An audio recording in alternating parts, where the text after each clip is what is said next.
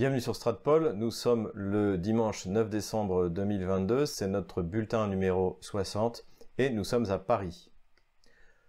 Avant de démarrer cette vidéo, n'hésitez pas à aller en description pour euh, vous inscrire, voir comment vous pouvez nous aider sur Paypal, Tipeee ou Patreon.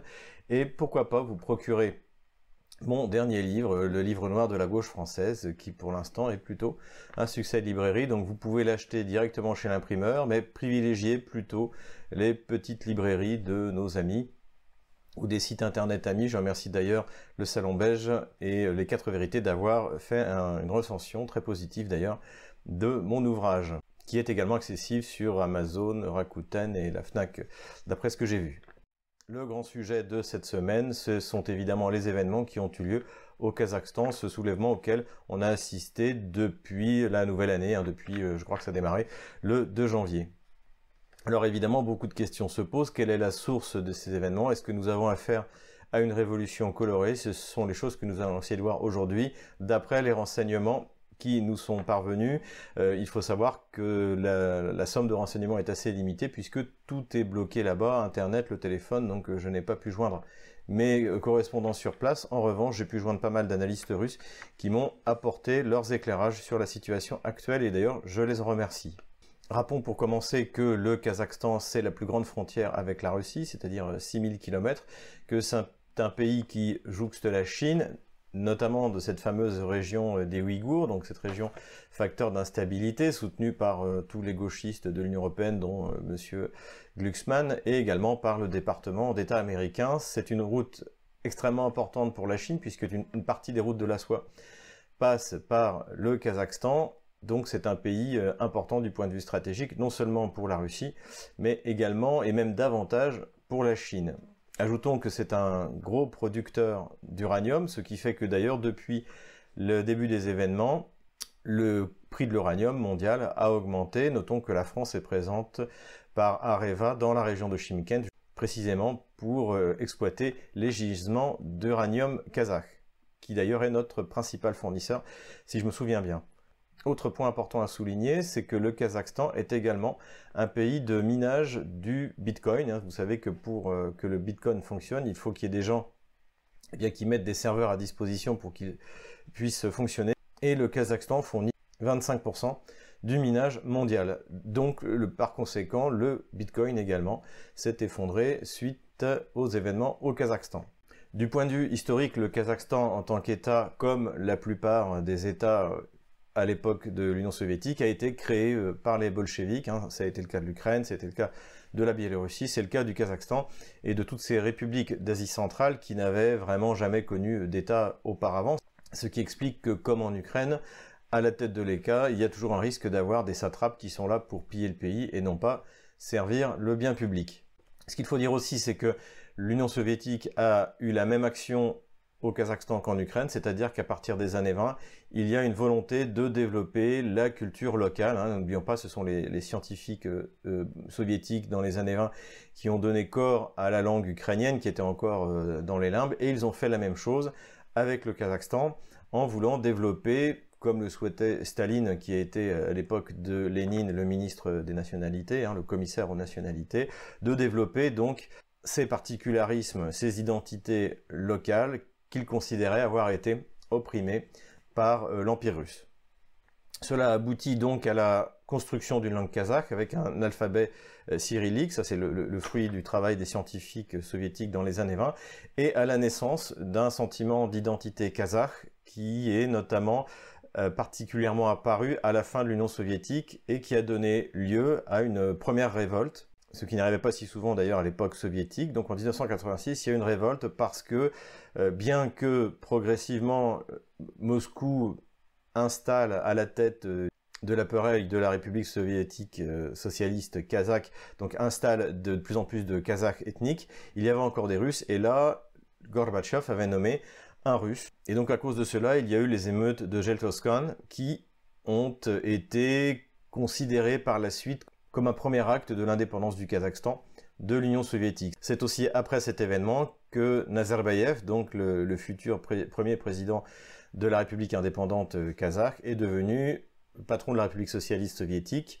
Et c'est lui d'ailleurs qui, le 21 décembre, signe la prolongation à Almaty, des accords qui avaient été signés en Biélorussie, souvenez-vous, nous en avons parlé, nous avons fêté justement les 30 ans de l'effondrement de l'URSS. Donc Nazarbayev, et c'est important, comme euh, dans beaucoup d'autres pays euh, qui sont issus des républiques socialistes soviétiques, eh bien c'est la tête du parti communiste qui conserve le pouvoir dans euh, ce nouveau pays indépendant. C'est ce qui se passe en Ukraine, c'est ce qui se passe dans un premier temps en Biélorussie. Et donc là, c'est Nazarbayev qui va prendre le pouvoir et qui va donner au Kazakhstan une stabilité qui est assez unique, même si on le retrouve également dans des pays comme la Biélorussie. Mais en comparaison de la Russie ou de l'Ukraine, par exemple, Nazarbayev inaugure une ère de stabilité pour le Kazakhstan, au contraire de la plupart des républiques socialistes, euh, soviétiques d'Asie centrale, qui basculent soit dans un espèce de despotisme euh, centra-asiatique, comme on a pu le voir au Turkménistan, comme on l'a pu le voir à l'époque en Ouzbékistan, ou de toute manière l'instabilité liée à la proximité avec l'Afghanistan, donc qui est un facteur de déstabilisation, ou de pays pauvres comme la Kirghizie ou le Tadjikistan qui en fait sont quasiment incapables de s'en sortir sans le soutien russe. J'ai de mon côté commencé à travailler au Kazakhstan au début des années 2000, en 2001 pour être précis, et c'est vrai que ce que j'ai pu observer, c'est qu'à l'époque, le pays était particulièrement stable. Tout le monde était assez optimiste, à la fois les investisseurs occidentaux, mais également la population kazakh qui voyait dans, sa, dans, la situation de son pays, eh bien d'en faire un futur euh, Dubaï. Euh, c'était un peu l'idée, l'idée qui était donnée, notamment parce que le Kazakhstan dispose d'énormes ressources pétrolières, principalement en mer Caspienne. Il faut le dire une chose, c'est que les espoirs de, la population justement d'atteindre un niveau de richesse comparé à celle de Dubaï, puisque ce qui est important aussi de souligner, c'est que le, Kazakhstan est un immense pays qui fait cinq fois la France, mais qui a un peu plus de 16 millions d'habitants. Donc évidemment, ça limite aussi le potentiel économique. Et il faut dire, et j'étais euh, par hasard au Kazakhstan au mois d'octobre dernier, que dans l'ensemble, les gens sont déçus de ce qu'est devenu leur pays. Les gens en veulent beaucoup, notamment au clan Nazarbayev, puisque Nazarbayev a, a exercé un népotisme qui est aujourd'hui condamné euh, par la population. La population s'y reproche au pouvoir actuel de piller les ressources euh, issues de la vente des hydrocarbures et notamment de laisser les, euh, les multinationales, euh, y compris françaises, eh profiter de cette richesse sans que cette richesse soit redistribuée auprès de la population kazakh. Voilà un peu la situation générale. Les manifestations qui se, qui se sont donc produites depuis le début de l'année 2022 ont des causes profondes, une insatisfaction de la population et une cause directe qui est l'augmentation euh, radicale, le doublement du prix du gaz, voire le triplement d'ailleurs dans, certaines régions. Et c'est ça qui en fait a été le déclencheur et qui a fait que la foule est sortie dans la rue. Il est important de souligner également que là où les émeutes sont apparues pour la première fois, au début du mois de janvier, c'est dans la région de Mangistau, qui est une région de l'ouest du Kazakhstan, euh, à côté de la mer Caspienne, et où l'on trouve euh, une des tribus parmi les plus turbulentes, euh, qui s'était d'ailleurs déjà soulevée dans la même région, dans la même ville de Janozen, en 2011. Et de la même manière, ce soulèvement avait été réprimé durement. Il y avait une, dizaine de morts. L'armée avait envoyé, avait tiré dans la foule. Donc le, les Kazakhs sont un peuple très accueillant. Je recommande, quand les choses se seront calmées, euh, à y aller en tourisme. Les paysages sont magnifiques. En revanche, la population kazakh peut être violente et c'est ce qu'on a pu observer dans ces régions à l'ouest du Kazakhstan et également dans la ville d'Almaty, puisque précisément le soulèvement en 86 contre euh, l'autorité centrale soviétique avait eu lieu à Almaty. Donc Almaty aussi, ce qui est important de souligner, c'est que c'est la capitale économique, euh, puisque le président Nazarbayev avait déplacé la capitale à Astana. Donc Astana, c'est une capitale dans, dans la steppe, euh, où il fait très froid l'hiver, où il fait très chaud l'été, mais c'est une capitale ultra moderne hein, qui est un peu dans cet esprit de faire un Dubaï en Asie centrale et qui était, le vœu donc du président Nazarbayev qui d'ailleurs pour finir euh, lui a donné son nom puisque le, euh, lorsque Nazarbayev il y a trois ans a quitté le pouvoir il a euh, rebaptisé la capitale donc Astana il a rebaptisé Nur Sultan donc c'est là que sont les ministères c'est là que le, pouvoir est, est exercé et il faut noter qu'à cet endroit, il n'y a pas eu de soulèvement. Le soulèvement a eu lieu soit dans la capitale économique, soit justement, soit précisément dans ces régions autour de la mer Caspienne. En ce qui concerne le soulèvement en lui-même, qu'est-ce qu'on peut dire? On peut dire qu'en fait, il a été euh, très violent, comme souvent au Kazakhstan, mais de courte durée, puisque euh, l'État euh, central a réussi à reprendre rapidement, en la personne du président donc qui a succédé à Nazarbayev, Tokayev, qui a repris rapidement le contrôle. Comment est-ce qu'il a fait? Il a procédé euh, rapidement et par étapes. Tout d'abord, il a pris la tête du Conseil de sécurité nationale, qui était occupé par l'ancien président Nazarbayev. Alors certains ont dit qu'il le faisait pour éviter à Nazarbayev de donner l'ordre de tirer euh, dans la foule. Mais il est possible aussi, on le verra dans l'explication de cette émeute, que ce soit pour lui un moyen d'écarter, d'utiliser cet événement pour écarter la famille Nazarbayev du pouvoir. Quasi simultanément, il a fait appel à l'organisation du traité de sécurité collective, donc l'ODKB, dont nous avons déjà parlé lorsque nous avons traité de la question du Nagorno-Karabakh et de l'Arménie. Donc c'est un traité qui regroupe des pays de l'ancienne URSS et il a obtenu l'envoi très rapidement de 2500 hommes, donc d'un contingent dit de maintien de la paix, formé essentiellement par les Russes, par des parachutistes russes. D'ailleurs, c'est le chef de l'armée parachutiste russe qui a pris la tête de cette mission. Mais il y a également des Arméniens, des Kirghizes et des Tadjiks. Donc ces gens ont été déployés sur les sites stratégiques kazakhs, ce qui a permis à Tokayev de diriger l'essentiel de ses forces contre les manifestants, manifestation qui avait pris un tour de véritable euh, pogrom et dans lequel on a entendu euh, tout et n'importe quoi. Il faut souligner qu'une partie des manifestants a été pacifique et d'ailleurs n'a pas vraiment été touché euh, par la répression menée par Tokayev, mais une partie, et c'est pour ça aussi que les manifestations ont perdu le soutien de la population, a été extrêmement violente. En plus, on a entendu des Allah Akbar, donc qui étaient plutôt de, mauvais goût quand on connaît l'islam pacifique hein, qui règne au Kazakhstan. Plusieurs policiers ont été euh, abattus. On parle même de décapitation. Une statue de Nazarbayev a été déboulonnée dans la ville de Telgi-Korgdan. Donc c'est une manifestation qui était à la fois contre le pouvoir, à la fois contre la famille euh, Nazarbayev, sur une base économique, encore une fois, un événement qui a soulevé le, une partie de la population kazakh, qui a été l'augmentation du prix du gaz. Tokayev a d'ailleurs immédiatement réagi et désormais le gaz est revenu et garanti pour 6 mois au prix de 2021, ce qui a aussi contribué, comme lorsque Emmanuel Macron avait finalement renoncé à sa taxe sur le diesel, et eh bien cela a largement contribué à apaiser les gens et, à, ce qui fait qu'aujourd'hui, au moment où je tourne cette vidéo, la situation est quasiment sous contrôle, euh, même si les conséquences économiques de cet euh, événement euh, seront importantes, sans doute de plusieurs centaines de millions de dollars. Il y a eu notamment des problèmes d'approvisionnement en carburant, bien entendu, on le voit sur cette image. Il y a eu des problèmes d'approvisionnement en denrées alimentaires. Ce qui est évident, c'est même si ce soulèvement, et je compare au gilet jaune, peut être euh, estimé comme un soulèvement spontané devant une augmentation, je l'ai dit, des prix du gaz, il a été instrumentalisé par des forces.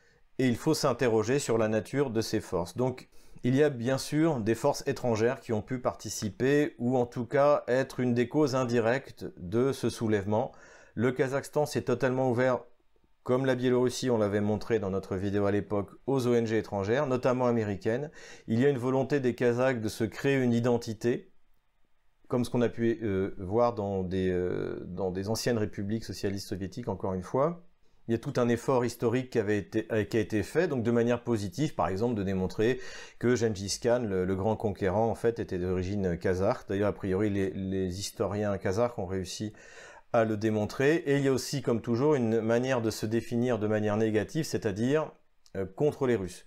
Et donc il y a toute une série d'ONG soutenues par euh, les Américains qui ont encouragé euh, les Kazakhs nationalistes dans cette voie, et notamment dans la question de la Grande Famine, puisque la Grande Famine hein, n'a pas touché que l'Ukraine et le sud de la Russie, mais également le, le Kazakhstan, qui aurait perdu, d'après les chiffres officiels, 500 000 paysans. Hein, la grande famine n'était pas un génocide, les gens, c'était plutôt un, classocide. Les gens étaient euh, euh, déportés ou euh, affamés parce qu'ils appartenaient à la classe des paysans les petits paysans riches, c'est-à-dire en gros vous avez trois poulets et, et, pour les plus riches d'entre eux une vache, et là vous êtes considéré comme un paysan riche.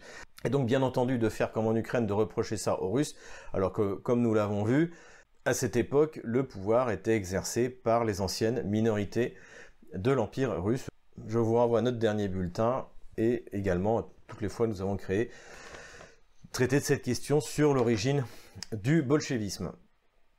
Non seulement donc les États-Unis ont été très actifs sur cette question, mais également les Turcs et tout ce qu'on appelle les mouvements euh, pantouranistes, c'est-à-dire euh, cette idéologie qui est essentiellement basée en Turquie et qui voudrait réunir la totalité non seulement des terres euh, détenues par l'Empire ottoman, mais des terres où l'on parle des langues euh, d'origine turque. Donc cela regroupe bien sûr non seulement l'Asie centrale, mais également, comme on le voit sur cette carte, euh, une partie de l'est de la Sibérie. Donc cette idéologie-là a été portée par l'ancien allié d'Erdogan, donc le fameux Gulen, qui avait organisé également contre Erdogan le coup d'État en 2016, dont Erdogan avait réchappé grâce à l'intervention de Vladimir Poutine, qui préférait largement avoir un Erdogan euh, à Istanbul plutôt qu'un Goulen, qui est un islamiste soutenu, euh, comme souvent les islamistes, euh, par la CIA. D'ailleurs, Goulen, en fait, est réfugié aux États-Unis. Donc au moment où le parti d'Erdogan, l'AKP, arrive au pouvoir, Goulen est dans les petits papiers, et c'est lui qui crée tout un réseau d'écoles prônant cet islam politique turc, d'ailleurs qui est très bien défini par Youssef Indy, et qui vise donc à euh, développer un espèce à la fois de panturquisme ou de pantouranisme, et qui a un certain succès. La volonté d'Erdogan, d'ailleurs, depuis euh, l'éjection de, de Goulen, est aussi de reprendre les contrôles de toutes ces écoles, ce que ces événements rendront peut-être euh, possible dans la mesure où Erdogan est tout de même plus modéré que Gulen. Autre facteur de déstabilisation, eh bien, c'est la mafia. D'ailleurs, le chef mafieux le plus en vue, Arman Djoumageldiev, surnommé Diki Arman, c'est-à-dire Arman le Sauvage, a été arrêté par les forces de l'ordre kazakh alors qu'il participait aux émeutes avec euh, un groupe d'hommes qu'il avait, avait fait venir. Ce qui est intéressant aussi, c'est que cette, euh, ce chef mafieux est connu comme étant proche d'un chef mafieux turc, Sedet Peker, qui lui est connu également pour être un supporter du mouvement euh, terroriste Les Loups Gris. D'ailleurs, on voit Arman faire sur certaines photos son signe de, la griffe a priori je crois que c'est du loup, euh, mais également le signe des loups gris, c'est-à-dire, ben voilà, ça fait un loup ça, et donc qui est également un, groupe euh, euh, d'émanation turque, panturquiste, extrêmement violent et toujours lié à la mafia. On le retrouve également en Europe, en Allemagne où ils sont très puissants et très actifs. Ces deux personnages sont également connus comme étant proches des services secrets turcs mais donc ça c'est quelque chose qu'on a pu entendre dans une partie de la presse spécialisée russe. Cependant je suis assez sceptique parce que Peker est actuellement en guerre contre Erdogan. Il est euh, je crois réfugié en, Autriche et il est sans arrêt en train d'attaquer Erdogan en disant qu'il a, été euh, complice euh, d'actes criminels, etc., etc. Donc tous ces éléments que je viens d'évoquer, c'est en fait un faisceau de raisons qui explique cette instabilité et qui explique que certaines personnes ont pu utiliser toutes ces motivations ou tous ces réseaux pour envenimer les manifestations et tenter de faire tomber le pouvoir de Tokayev. Je l'ai évoqué en introduction, il est évident que déstabiliser la centrale pour euh, les Américains, ce serait un objectif tout à fait intéressant pour empêcher le développement des routes de la soie de la Chine, pour déstabiliser à la frontière russe, surtout que maintenant ils ont perdu le point d'appui qu'ils avaient en Afghanistan, donc en gros les Américains ont été éjectés euh, d'Asie centrale. Donc c'est un objectif possible et il n'est pas exclu que certaines euh, agences euh, américaines essayaient d'utiliser cet événement qui, encore une fois, de mon avis, était aussi spontané que celui des Gilets jaunes. Autre élément qui pourrait laisser entendre que c'est une manipulation de l'extérieur, c'est que un, opposant en exil qui est ben, comme sur le modèle d'Alexei Navalny, un escroc, donc qui est en exil à Kiev, Ablaziov s'est proclamé dans un premier temps euh, à la tête de ce soulèvement en donnant euh, des consignes dans une, adresse filmée, puis après en revenant un peu sur ce qu'il avait dit, en lui disant qu'il participait mais que c'était pas lui qui était derrière. Là aussi je suis sceptique, je pense que de Kiev de toute manière il n'aurait pas pu organiser ça. Je ne suis pas persuadé non plus que les Kieviens soient très contents que les Kazakhs qui pour l'instant ont adopté une certaine neutralité vis-à-vis du conflit entre l'Ukraine et la Russie euh, bascule du côté russe, comme l'ont fait les Biélorusses. En plus, les Kieviens ont absolument besoin du charbon kazakh, qui d'ailleurs a été bloqué. Donc je pense que les Kieviens, même s'ils peuvent être irrationnels,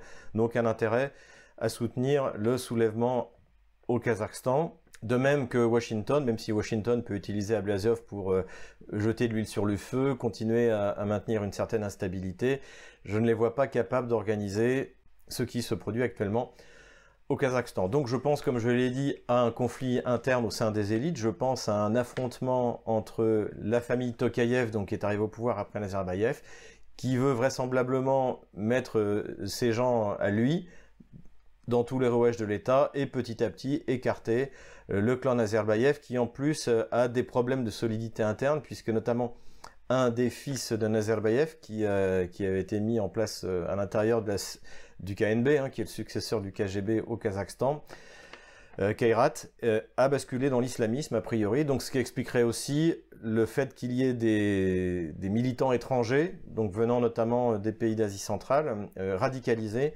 et c'est expliquerait pourquoi aussi on a entendu des Allah Akbar dans les manifestations, alors que, rappelons-le, l'islam au Kazakhstan est un islam extrêmement calme, extrêmement modéré.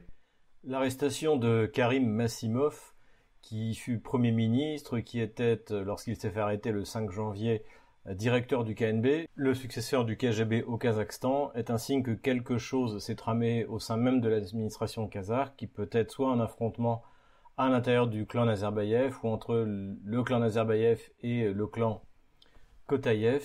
On peut également émettre l'hypothèse que les événements ont survenu sans que les forces extérieures, donc qui peuvent être les États-Unis ou euh, la Turquie, ait été prête et que fait euh, l'échec de ce coup d'État est dû à la précipitation de ces organisations pour tirer parti d'un soulèvement qui est encore une fois spontané contre l'augmentation des prix du gaz.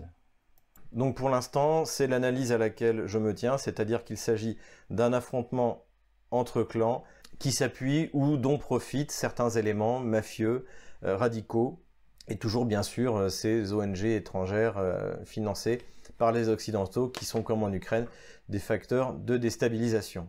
En conclusion, qu'est-ce qu'on peut dire pour l'instant? Pour Tokayev, le président kazakh, c'est une bonne opération puisque cela va renforcer son pouvoir. Les manifestations ont perdu de leur crédibilité euh, parce qu'il euh, y a eu des pogroms qui ont été extrêmement violents, y compris contre les forces de l'ordre, et ça, les Kazakhs n'aiment pas ça. Ils ont obtenu le retour au prix initial du gaz, donc pour l'instant, Tokayev peut être serein. Pour la Russie, c'est aussi une bonne opération puisque comme dans le Nagorno-Karabakh, c'est euh, elle qui intervient militairement pour garantir la paix dans l'ancienne République socialiste soviétique.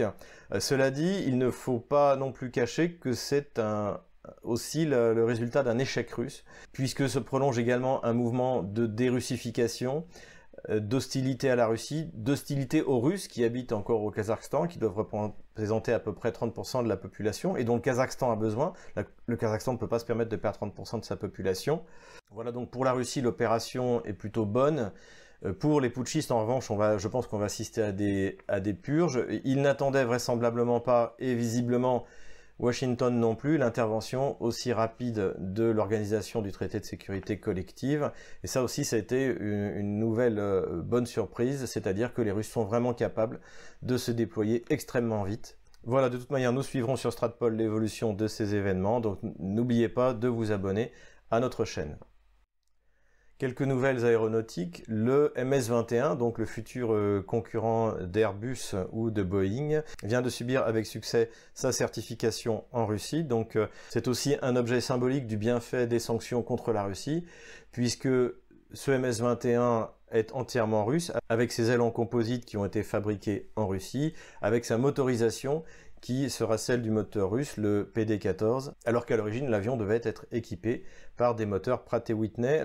D'après certaines informations dans la presse, il pourrait être proposé à l'export avec des moteurs Pratt Whitney. Encore une fois, la dévaluation du rouble et les sanctions contre la Russie ont permis un saut technologique et industriel de la Russie. Amis américains, continuez à nous mettre des sanctions. Voilà, c'est tout pour aujourd'hui. Je vous souhaite une nouvelle fois une nouvelle année 2022 avec plein d'analyses politico-stratégiques et n'hésitez pas à mettre un pouce bleu, n'hésitez pas à faire un commentaire à nous soutenir et à acheter mon livre, le livre noir de la gauche française. Le lien est en description de cette vidéo.